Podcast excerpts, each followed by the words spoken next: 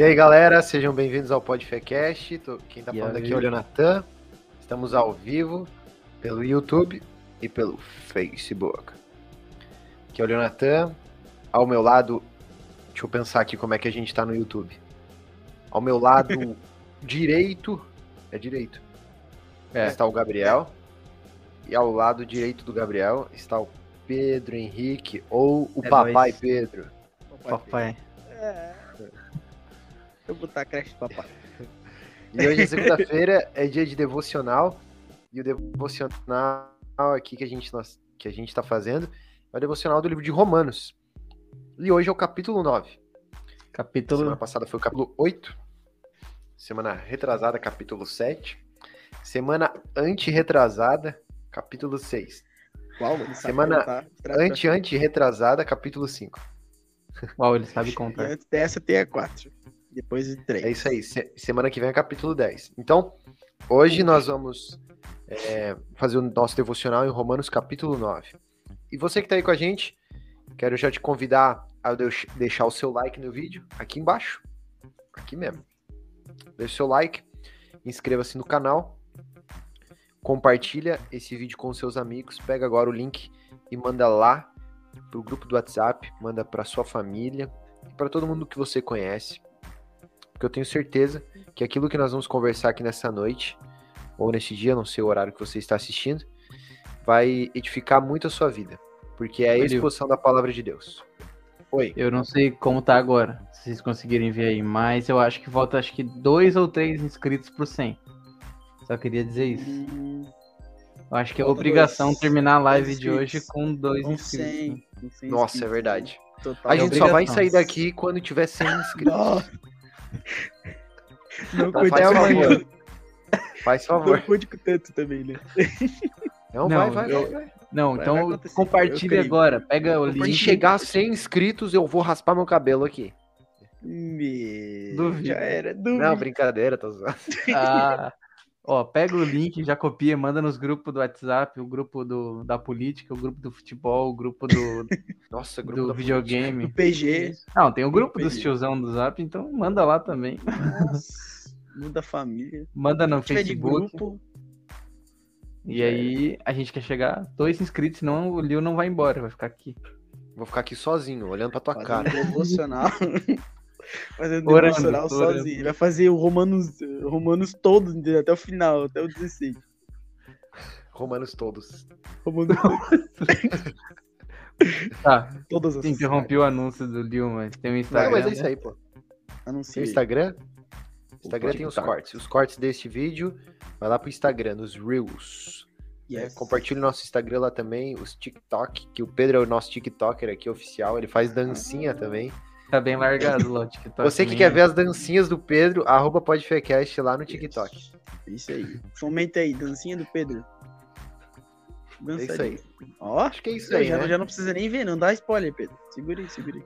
Ó, um salve aqui, ó. Juventude Salvacionista do Brasil. Salve. Um salve, Vilmar Zilli, o pessoal já tá chegando aí. Vão comentando aqui embaixo. E participem, né? Comentário de vocês sempre ajuda nos devocionais. É isso aí. Tem o link da vaquinha, que tá aí embaixo. Você que deseja ofertar no Podfecast, clica no link e oferte. E lá vamos nós. É isso aí. Oração? Vamos orar. Quem ora aí? Olha aí, Pedro. Vou orar então. Pai, muito obrigado por essa noite, pela oportunidade de estar diante da tua palavra. Nos ilumina, nos ajuda a entender o que o Senhor tem para dizer para nós nessa noite. Que o Senhor possa abençoar todos que estão em casa, nós três, e sempre estar conosco. Em nome de Jesus. Amém. É isso aí. Bem. E bora. Quem começa lendo? Eu vou botar aqui na tela o texto. Acho que eu vou, acho que eu vou ler. Vou ler até o 6. É, até o 6. Que eu fecho a frase do, do Paulo ali. Vamos lá. Digo a verdade em Cristo, não minto. Minha consciência o confirma no Espírito Santo.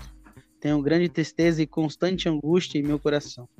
Pois eu até desejaria ser amaldiçoado e separado de Cristo por, por amor eh, de meus irmãos e os de minha raça, o povo de Israel Deles é a adoção de filhos, deles é a glória divina, as alianças, a concessão da lei, a adoração no templo e as promessas.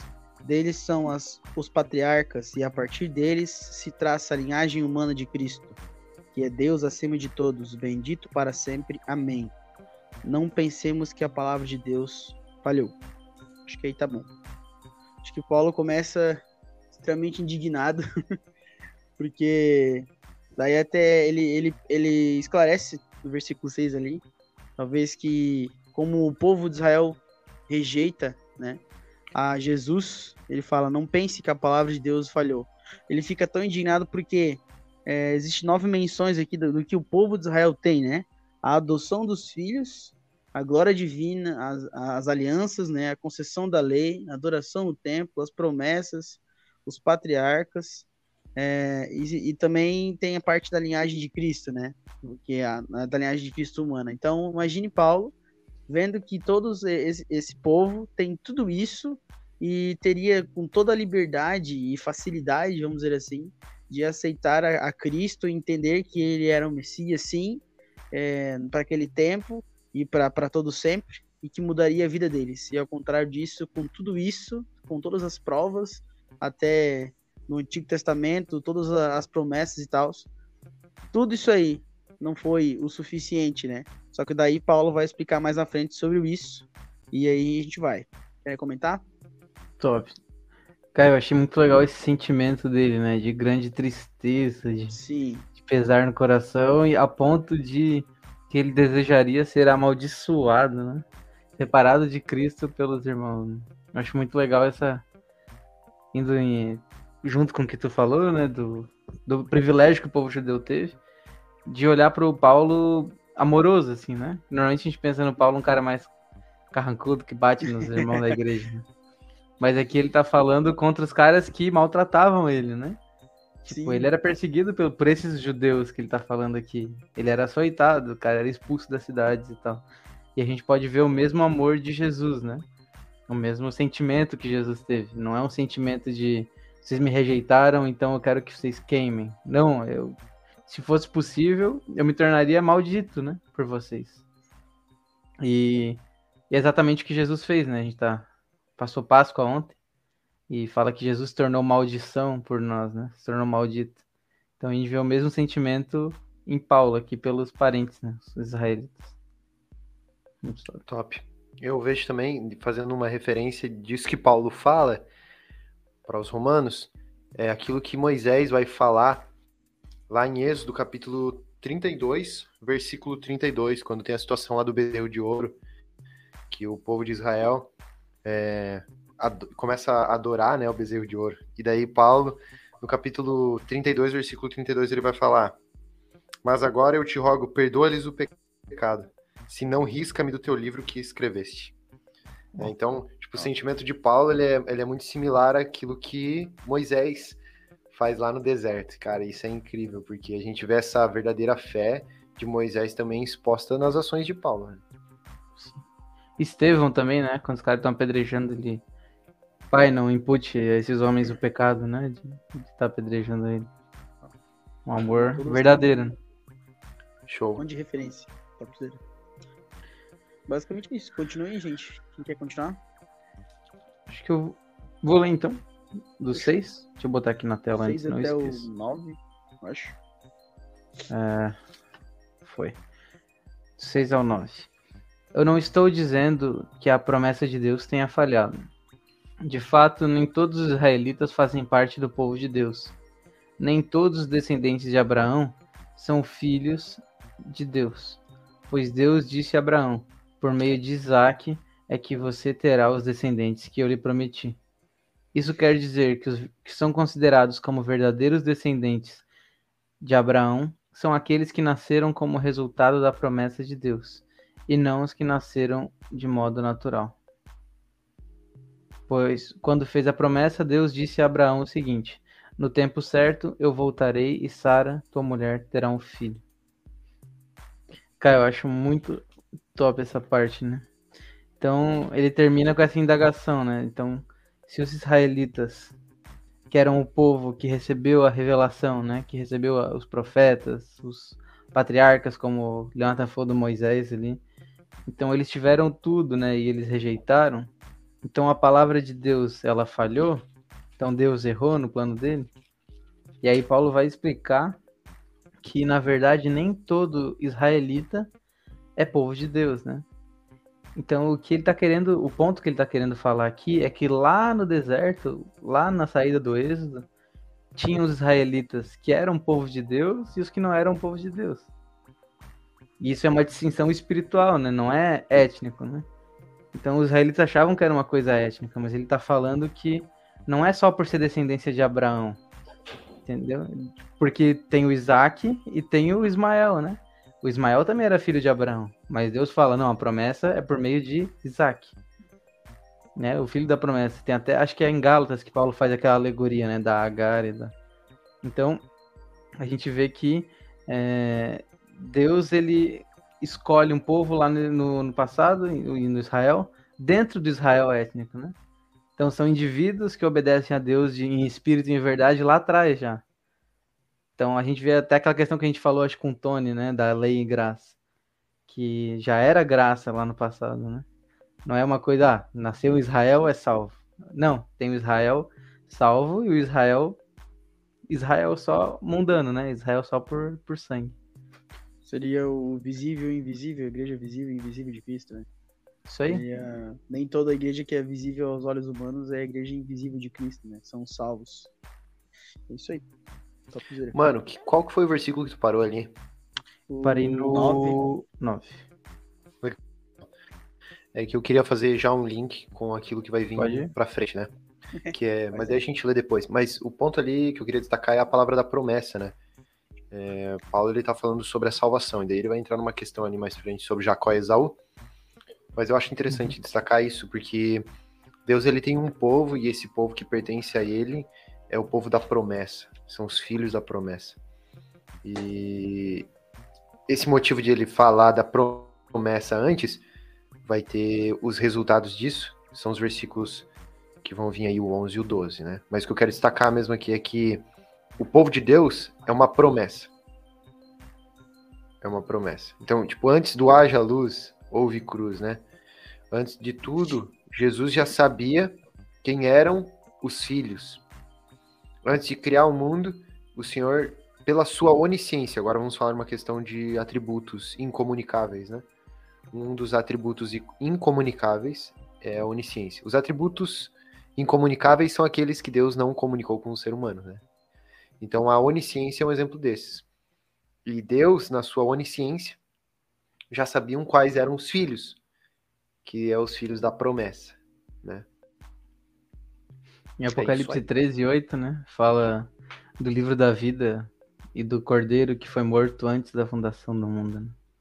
Então, Show. esse livro da vida já está escrito faz muito tempo. É. Quer continuar lendo, Leo? Já faz a tua. A tua vamos lá. É o versículo 10, né? Isso. Aham, uhum. 10 ou Esse 13. Foi o único caso. Também os filhos de Rebeca tiveram o mesmo pai, nosso pai Isaac. Todavia, antes que os gêmeos nascessem ou fizessem qualquer coisa boa ou má, a fim de que o propósito de Deus, conforme a eleição, permanecesse, não por obras, mas por aquele que chama. Foi dito a ela: o mais velho servirá ao mais novo. Como está escrito: Amei Jacó, mas rejeitei Esaú. Ok. Nós temos aí um texto que pode gerar algumas polêmicas, né? Que pode gerar algumas discussões bem ferrenhas, bem fortes. Bom, mas vamos lembrar, relembrar. Paulo ele está falando sobre filhos da promessa. E aqui a gente faz um link de que esses filhos da promessa, ou seja, são aqueles ao qual o Senhor já tinha salvo, já estavam prometidos para a salvação. Ok? Paulo está falando sobre pessoas que já tinham sido prometidas para a salvação. Então, o que Paulo está falando, que foi o que Pedro e Gabriel falaram, que não é só sobre só Israel é salvo. Não. Mas também é aberto a todo aquele que crê. Então, João 3,16. Porque Deus amou o mundo de tal maneira para que todo aquele que nele crê não pereça, mas tenha vida eterna. Então, aquele que está na promessa, que está ligado à promessa, é aquele que crê. Né? E daí aqui Paulo está falando sobre Esaú e Jacó. Né? Ali no versículo 11, todavia antes que os gêmeos nascessem ou fizessem qualquer coisa boa ou má, a fim de que o propósito de Deus conforme a eleição permanecesse. Não por obras, mas por aquele que chama, foi dito a ela. Eu quero destacar esse ponto da obra, né? Que Deus, então, é, ele dá as obras aos homens, ok? Agora eu falo sobre as obras do Espírito, né? Então, fazendo um link aqui com Efésios capítulo 2, né? Que nós somos salvos pela graça, mediante a fé, e não por obras, para que ninguém se glorie. E as obras, Efésios capítulo 2, vai falar que elas já estão pré-determinadas da parte de Deus. Porque se for pelas nossas próprias obras, as obras é, boas, justas, de justiça, vão acabar sendo totalmente corrompidas, porque nós somos pecadores. Então, as nossas obras Tipo, todas as coisas boas que nós fazemos é por meio do Espírito, já estão pré-estabelecidas. E Paulo está falando aqui que as obras, ou qualquer coisa boa má que fizesse, é, a fim de que o propósito de Deus, conforme a eleição, permanecesse, não por obras, mas por aquele que chama, foi dito a ela: o mais velho servirá ao mais novo, como está escrito, amei Jacó, mas rejeitei Isaú. Então, cara, nós vemos aqui um ponto sobre a salvação e sobre é, pertencer a ser filho da promessa, de que Deus está falando que, segundo a sua eleição, segundo a sua onisciência, segundo a sua boa vontade, porque a vontade de Deus ela é boa, perfeita e agradável, ele está falando que ame, amou Jacó, mas rejeitou Esaú. E essa foi a escolha desse Deus, né? De amar alguém e simplesmente rejeitar o outro. E uhum. daí Paulo vai discorrer isso aí para frente, né? Mas eu quero abrir para vocês aí que eu só, só comecei. Não, muito top isso aí. Então, basicamente, esse capítulo a gente poderia, se fosse botar um título nele, né? Soberania de Deus, né? Tipo, existe um Deus criador com uma caneta na mão escrevendo a história e o homem não consegue apagar, apagar com uma borracha, né? Igual eu já ouvi um pregador falando. É. Mas... É. Então, tipo assim, e a gente vai ver mais pra frente o que Paulo vai falar sobre isso, né? Mas é, a gente vê nisso tudo um Deus perfeito e bom, como Leon disse, escrevendo uma história linda, né? Então, às vezes isso gera uma crise na gente, né? Gera uma crise no ser humano saber que não tá no nosso controle, né? Pode gerar até uma, uma rebeldia, uma rebelião, às vezes, né? Se Deus é isso, então Deus é um ditador e eu não quero, não sei o quê. Entendeu? Tem, tem gente que pensa assim, ah, se isso aí Pô, é então eu sou marionete de Deus. É, eu sou um fantoche e tal. Na verdade, não. A gente tem a nossa autonomia, né? A gente vive a nossa vida de maneira. Só que até isso tá debaixo de um domínio de Deus, né? Até nossas escolhas que a gente toma, a gente toma nossas escolhas, mas até isso tá debaixo desse. Já tá escrito porque Deus sabia de tudo, Deus é, não cabe na nossa mente. É transcendente, literalmente. A nossa cabeça não consegue entender. Como que tudo está escrito e eu ainda tenho decisões? Como tudo está escrito, mas eu ainda tenho que fazer as coisas? Não tem como, mas as duas coisas são verdade. Né? A gente precisa ter responsabilidade e Deus continua soberano. E não tem como sair desse, desse dilema. É mistério. Né? É mistério. Meu Deus. Ó, arrepiou, arrepiou, arrepiou. o Gabriel agora? Oi, bora lá. É, é... 14, né? 14? É, então, que diremos? Ô Pedro, dá uma baixadinha na música, por gentileza. Peraí. Tá bom, obrigado. Desculpa aí, interromper a leitura. E então, que diremos? Acaso Deus é injusto? De maneira nenhuma, pois ele diz a Moisés: Terei misericórdia de quem eu quiser ter misericórdia, e terei compaixão de quem eu quiser ter compaixão. Portanto, isso não depende do desejo ou do esforço humano, mas da misericórdia de Deus. Pois a Escritura diz ao faraó: Eu levantei é, exatamente como este propósito, mostrar em você o meu poder e para que o meu nome seja proclamado em toda a terra. Portanto, Deus tem misericórdia de quem Ele quer e endurece a quem Ele quer. Cara, fantástico um texto que a gente já começa a discernir bastante coisa. É, primeiro, a justiça de Deus, né? A justiça de Deus ela não é igual à nossa justiça humana. Porque se tu pegar e, e parar pensar assim, o que é justiça? Justiça é você merecer algo e eu deixar de entregar isso a você.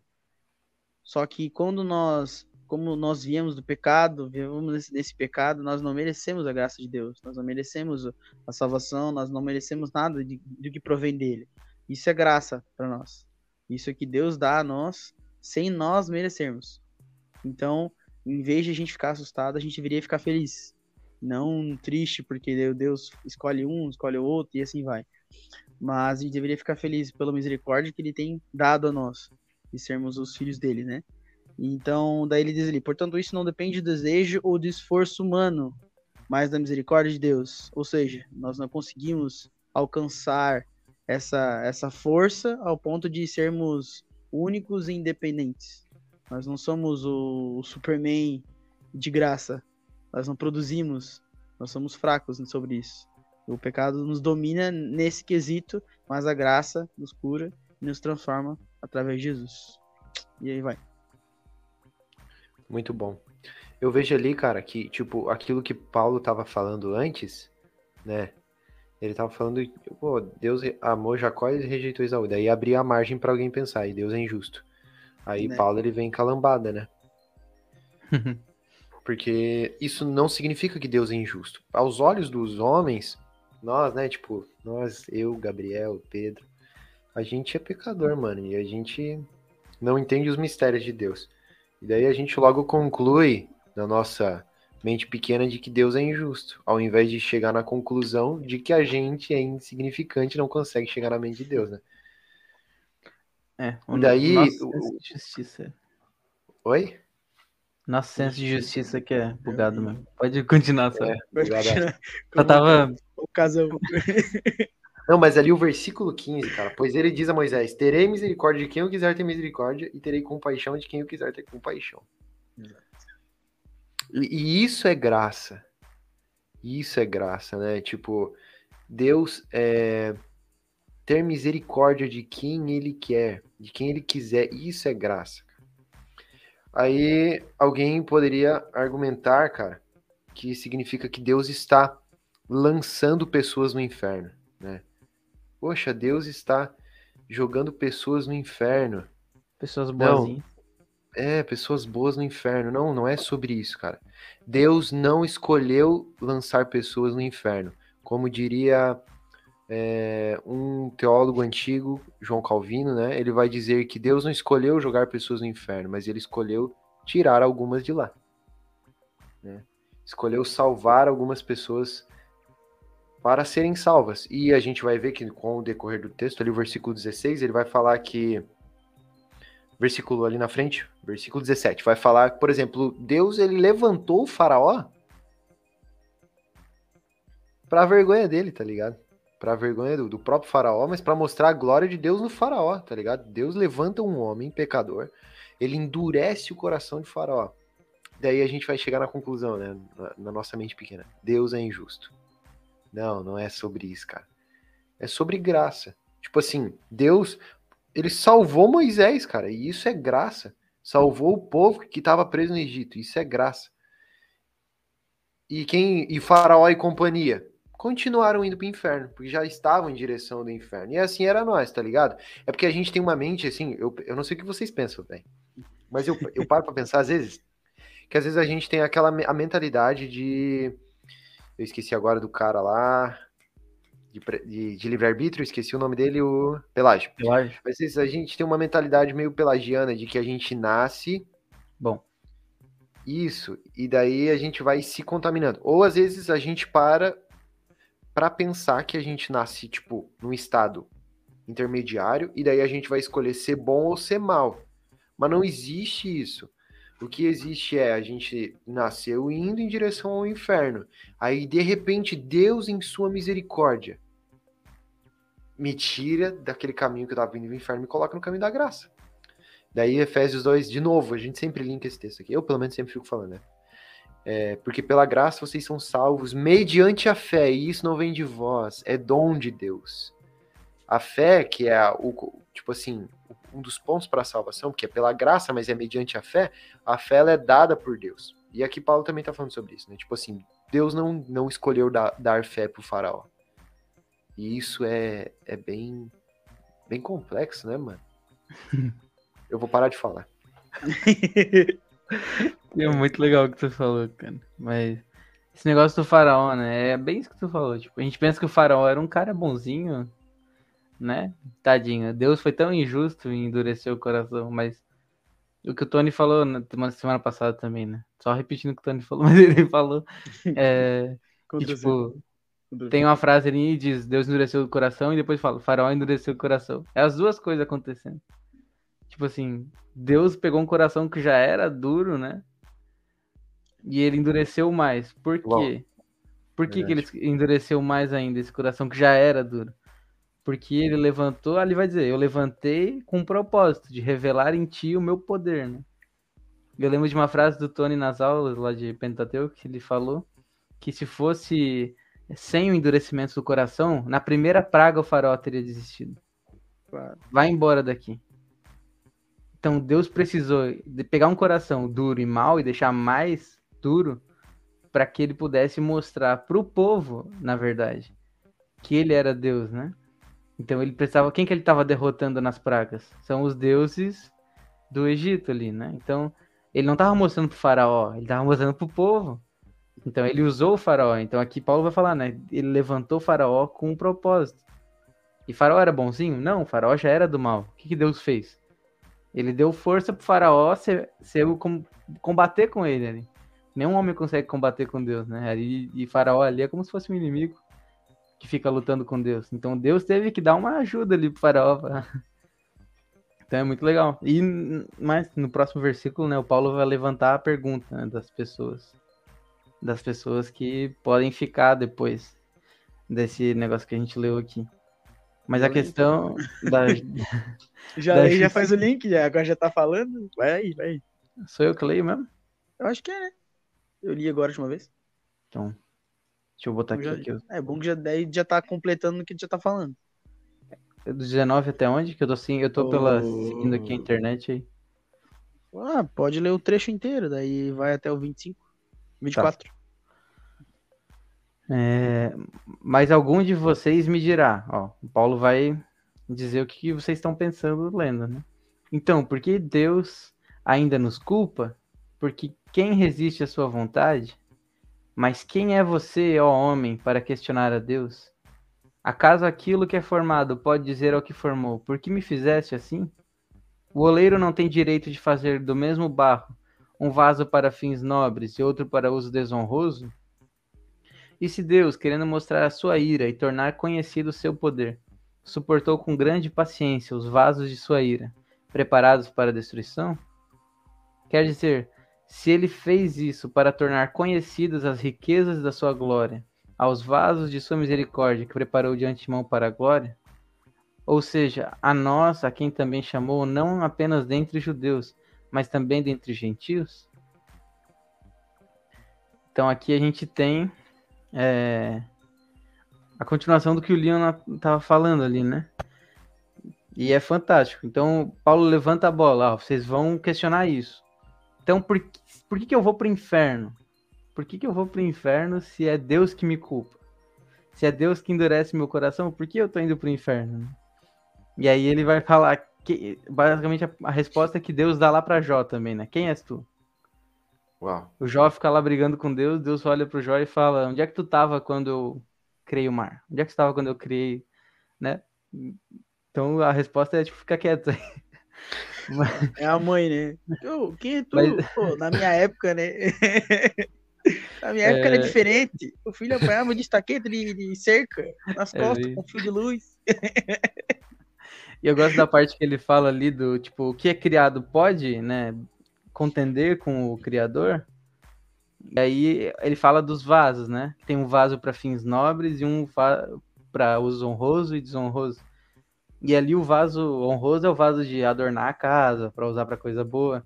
E o vaso desonroso era o vaso que eles usavam para limpar os dejetos mesmo. Yeah. Tipo um vaso sanitário, cara. Então a linguagem aqui é pesada. Imagina chegar na sala, tá o vaso sanitário em vez de vaso de. não, não tem lógica, né? Então cada um tem que ter um. E o Oi, ponto... destaco- Pode falar, pode falar. Eu ia, eu ia falar que eu destaco desse versículo, mano, porque, tipo, Deus tá falando que ele usa, é, assim, numa, numa linguagem nossa, assim, ele usa os crentes e os não crentes, tá ligado? Uhum. Ele usa quem ele quiser. E aí vai, ele vai, eu achei muito legal porque linka muito com o que tu falou no outro versículo, né? De que, tipo, todo mundo tá indo pro inferno e ele retirar alguns é o que mostra a graça, né? Então ele fala que ele, Deus suportou com muita paciência os vasos que ele já tinha destinado para ira, para manifestar, né, o poder dele na salvação dos outros. Porque se a gente for pensar, imagina se fosse um mundo, é muito ruim a gente fazer esse e se, né, e se. Mas ima- imagina um mundo sem pecado, né? Que todo mundo vai pro céu. Deus salvar alguém não muda nada, não precisa ser salvo, né? Se todos, mesmo fazendo o que quiser, são salvos no final, tipo universalismo, né? Que eles acreditam que no fim todo mundo vai ser salvo, até o diabo. Todo mundo vai se arrepender no finalzinho e vai acabar feliz Fácil. se isso acontecer, não tem graça, não tem glória de Deus em nada. É. Que é um Deus meio que banana, assim. Qualquer um se salva, qualquer um vai pro céu, entendeu? E aí é exatamente o fato de que todos pecaram, todos estão indo pro inferno e Deus vem e tira alguns. Por quê? Não sei, tá falando aqui que ninguém sabe por quê, né? No ventre lá, Deus já tinha amado um e não amado outro. Mas é, é essa atitude de, de não ser todos que torna a graça. Né? Senão seria algo que perderia o valor. Tipo assim, a gente tá falando uma questão de salvação, né, mano? Uhum. Mas eu vejo que, tipo, nessa questão de salvação, a gente, nós temos muita dificuldade de compreender esse texto, né? Ou de abaixar nossa bola e ter a humildade de reconhecer a soberania de Deus. Mas tu pode ver que outros pontos as pessoas vão concordar. Todo mundo vai concordar, tá ligado? Que é o ponto de Deus escolhe aonde você vai nascer. Todo mundo vai concordar aí com Ah. isso. Ah, Deus escolhe quem vai ser o seu pai, quem vai ser a sua mãe. Né? Todo mundo concorda com isso. Deus escolhe que o seu pai vai ser rico ou o seu pai vai ser pobre. Deus escolhe que você vai passar por problemas logo na infância, que você vai ter, sei lá, uma doença, um problema logo de bebê, por exemplo. Eu fiquei internado quando eu era bebê, não lembro bem ao certo a história, minha família conta. Mas enfim, só que daí quando a gente vai tratar desse ponto, né, que é a salvação, aí Deus não escolhe. Aí o homem ele é autônomo sobre sua salvação. Aí o homem ele tem poder sobre a sua salvação. Então eu acho que assim é algo pra gente pensar, né, mano? Deus ele é soberano sobre todas as coisas, poxa. Aí sobre a sua Menos- salvação ele não é, né? Então é, eu queria destacar isso. Deus é particular, só faz algumas coisas, outras ele deixa pra ti. Vai ficar mais Não, fácil. eu, eu gosto muito da frase Quem és tu, ó homem, para contender com Deus? é muito, mano. Dá um tapa na nossa cara todo dia. A gente devia acordar e ler esse texto. né? Quem é tu, homem? Porque até É. na nossa vida, né? A gente tenta ficar questionando Deus. Acontece uma coisa ruim. Qual é a primeira É. coisa? Pô, Deus, e aí? Na notícia ruim chega, é aí o Ah. momento que a gente faz isso, né? Questiona Deus. E aí tem que ler esse texto aqui. Quem é tu, homem, pra, É. pra contender com Deus? É, Isso não é só sobre salvação, né, mano? Tudo, tá ligado? Sim. E no fim, é, essa dependência de um Deus soberano traz consolo, alívio. É. Eu prefiro muito mais saber que não tá na minha mão. Me conhecendo, sabe? Se eu tivesse controle sobre a minha vida, seria um caos completo. É. Perfeito. É. É, e porque a gente fica, a gente fica, tipo, em crise, né? Em entregar a nossa vida por completo a um Deus que a gente não consegue ver, né? A, a gente não tá, tipo, vendo ele aqui e tal, mas a- nós temos total consciência de que o seu Espírito está agora se movendo atrava- através disso e em nós. Então é crer, é crer na palavra mesmo, de que ele é bondoso, amoroso, que ele é justo, que ele é fiel, verdadeiro, de que ele não é como homem para mentir, né? Cara, eu acho que é isso. E, e é isso a fé. Isso é fé. É a certeza das coisas que não se veem. É você, cara, eu tenho fé e eu sou salvo. Mas é Deus ainda que continua tendo esse poder sobre a, a salvação, né? É isso aí, mano. Glória a Deus. Tem uma frase, acho que do, do Spurgeon, se a salvação fosse minha, eu já teria perdido faz tempo. Uau. Nossa, que frase boa, Uau. mano. Caramba. Calma aí, vamos fazer um corte disso aí. Vamos lá, vamos, vamos entrar aqui num negócio aqui. É, a gente tá aqui falando sobre salvação. E daí. Enfim, esse é o versículo, né, Pedro? Minha câmera travou. Ela deixa pro Pedro falar aqui, mano. Não, o Gabriel Deixa- corta depois lá e faz. Deixa ele pro Pedro. Pô, o corte vou vai dar falar 5 disso. segundos, mano. Não, travou minha câmera bem na hora. eu Fiquei... Ah, Então, não, Tá, fala, Ai, vamos continuar. Vai, vai, É o é tu. É o 25. Linho. Eu vou botar aqui na tela. É o 25 até o 29. Eu tô seguindo bom. aqui pela tela, então. Let's go. Vocês vão mandando aí. Como ele diz em, em Oséias: Chamarei meu povo a quem não é meu povo, e chamarei minha amada a quem não é minha amada. Acontecerá que no mesmo lugar em que se lhes declarou: Vocês não são meu povo, eles serão chamados filhos do Deus vivo. Vou parar aqui. Tá bom? Eu quero destacar aqui, cara, que ele me chamou. Ele chamou o Pedro, ele chamou o Gabriel.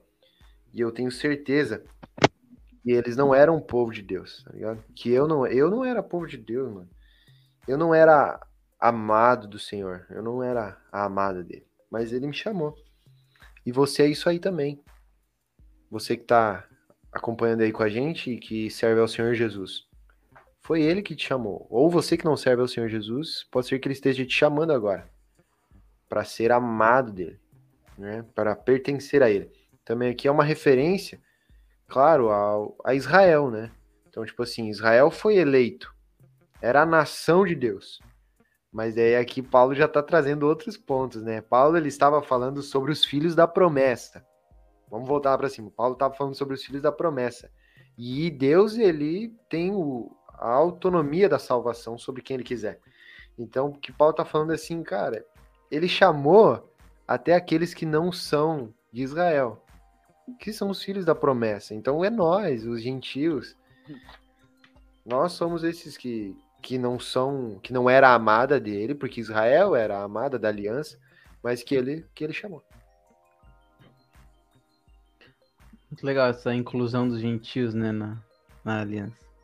É, é Paulo hora. pega esses textos do Antigo Testamento e ele dá a interpretação correta que os caras não tinham, né? Ah, isso é da hora, né? Mano, ninguém via isso e o cara vai lá, não, aqui ó, tá simples aqui. E aí fica a deixa, né, de ver como já havia missões no Antigo Testamento, né? A gente, Uau. eu lembro do pastor Isaías, né? Ele usava, no, acho que era história de missões que ele deu pra gente, né? E ele pegou o Antigo Testamento assim, e pegava esses textos e falava, ó, aqui Deus já tinha um intuito missionário, né? Que Deus é um Deus missionário. Então, lá em Oséias, Deus já estava falando, né? Vou chamar um povo Uau. que não é o meu povo, que não é a minha amada, e será amado. É. Muito legal ver Deus em ação, né? Show. Quer continuar, Lio? Tu parou pra. Vai lá, vou, Ah, vou continuar. Isaías exclama com relação a Israel: Embora o número dos israelitas seja como a areia do mar, apenas o remanescente será salvo. Pois o Senhor executará na terra a sua sentença rápida e definitivamente. Como anteriormente disse Isaías: se o Senhor dos exércitos não nos tivesse deixado descendentes, já estaríamos como Sodoma e semelhantes a Gomorra. Vixe. Cara, eu quero destacar aqui que o, o remanescente será salvo, né? E o remanescente é aquele que ele vai perseverar até o fim.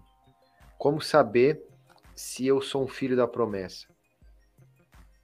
É só permanecendo na palavra, permanecendo fiel ao Senhor. Então, aqui Paulo está falando sobre os israelitas também, né? Obviamente os remanescentes do povo de Israel que estão ligados à aliança dele. Ali ele vai falar que o Senhor vai executará na terra sua sentença rápi- rápida e definitivamente. E a sentença, ela não vem aos, aos remanescentes.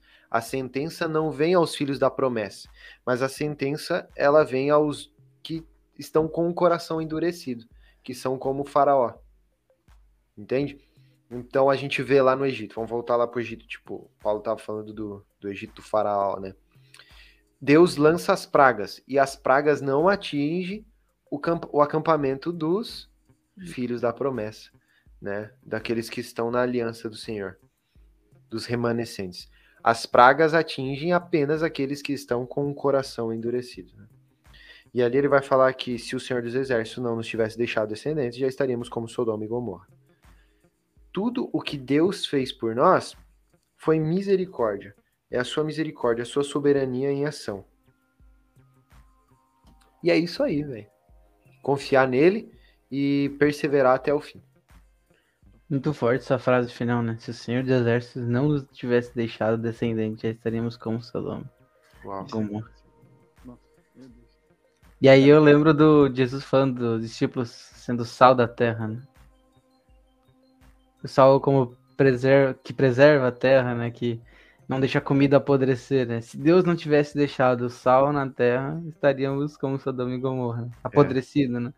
Porque Sodoma e Gomorra é usado como um símbolo de pecado, né? O símbolo de tudo uhum. que tem de, de pior. Então, se não tivesse o remanescente que Deus chama, que Deus mantém, que Deus nutre ali, né? Que, que é o que Paulo está construindo esse raciocínio.